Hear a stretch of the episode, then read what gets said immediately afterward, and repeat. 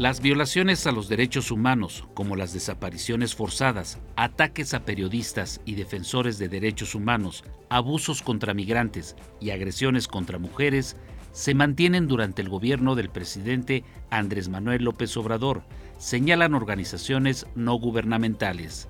Un tema a destacar es la militarización en el país, con una fuerza operativa de casi 100.000 elementos de la Guardia Nacional, lo que ha propiciado violaciones generalizadas a derechos humanos.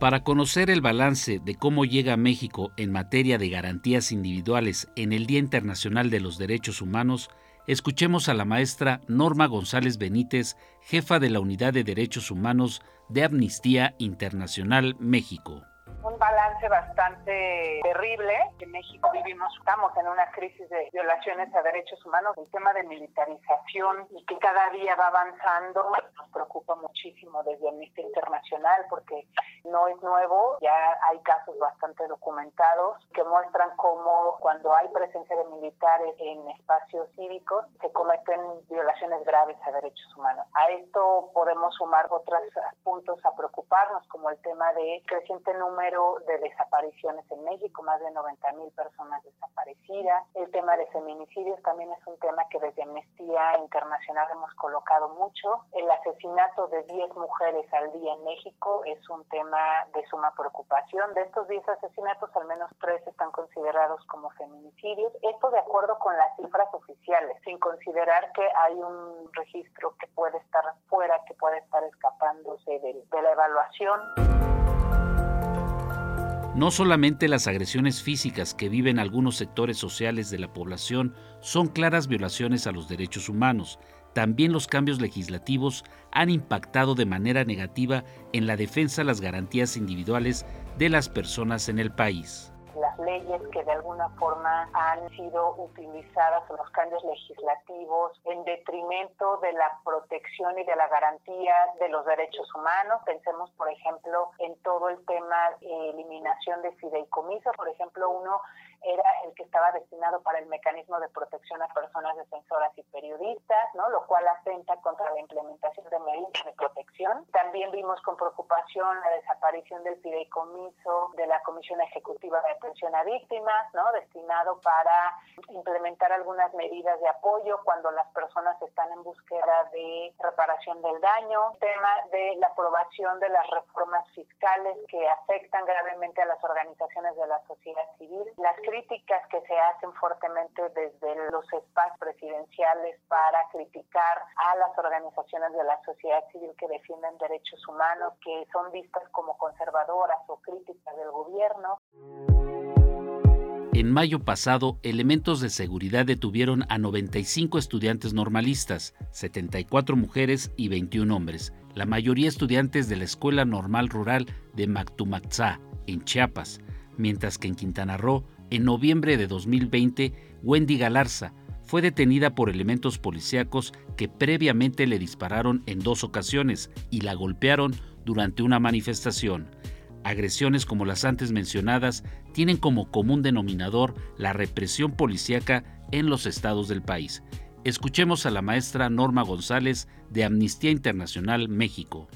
La represión policial ha sido uno de los patrones, digamos, que se está instalando en varios estados de la República. Y fue algo que documentamos en Sinaloa, en el Estado de México, en la Ciudad de México, en el Estado de Guanajuato y en Quintana Roo. Día con día vemos que ante todo este contexto de violaciones a derechos humanos y ante la crisis de derechos humanos que vivimos en México, pues cada vez vemos mayor presencia de las personas tomando las calles para manifestarse. El tema de mujeres no es menor. Recientemente, desde 2019, ahora 2021, es cuando mayormente han tenido presencia las mujeres en las calles para manifestarse en contra de la violencia ejercida en nuestra contra. Entonces, lo preocupante es que llegue a instalarse este patrón de agresiones y además de mucha estigmatización en contra de las propias mujeres.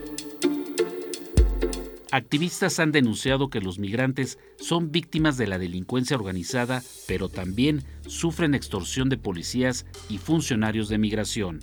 Además, se han enfrentado a elementos de la Guardia Nacional, han sido enviados a centros de detención migratoria en condiciones de hacinamiento e insalubridad y deportados a sus países de origen acciones que violan sus derechos fundamentales.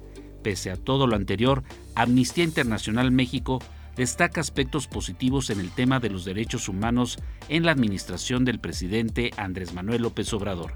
Es la maestra Norma González Benítez tema de despenalización del aborto como algo positivo. Son varios los estados que ya se van sumando a la lista de países que hacen todos los cambios legislativos para despenalizar el aborto. En septiembre la Suprema Corte de Justicia de la Nación emitió una sentencia contra el estado de Chihuahua que obliga, sienta un precedente y que obliga a los demás estados de la República a hacer las modificaciones para despenalizar el aborto y la forma en la que ha enfrentado este gobierno el tema de la pandemia, es decir, la vacunación vemos con bastante halago que va avanzando bien, el tema de vacunas en los estados, ahora con personas menores de 18 años. Por último, la maestra Norma González Benítez, jefa de la Unidad de Derechos Humanos de Amnistía Internacional México, menciona cuáles son las líneas de acción que debe implementar el gobierno federal para atender los temas pendientes en defensa de los derechos humanos. Reconocimiento de que vivimos una crisis de derechos humanos en este país, pero nos parece fundamental que eso tendría que ser el primer paso para poder dar los pasos siguientes y luego entonces haya un análisis a profundidad desde distintas perspectivas de la problemática. Y después pues vengan la elaboración de políticas públicas efectivas, si es que se tienen que hacer cambios legislativos homologados o conforme a los estándares más altos internacionales de derechos humanos, bueno, pues se tenga que hacer. Actualmente lo que vemos es que no hay un reconocimiento explícito sobre la situación que vivimos de violaciones a derechos humanos y un ejemplo muy claro es el tema de violencia contra las mujeres. La respuesta, digamos, que hemos tenido por parte del gobierno federal es negar el problema, ¿no? Y no solamente negar, sino también minimizarlo con comentarios como que toman las calles, están influenciadas por movimientos conservadores y bueno, todo este tipo de comentarios que no abonan para nada en la resolución del problema. Para Pulso de Radio Educación, Rafael González Domínguez.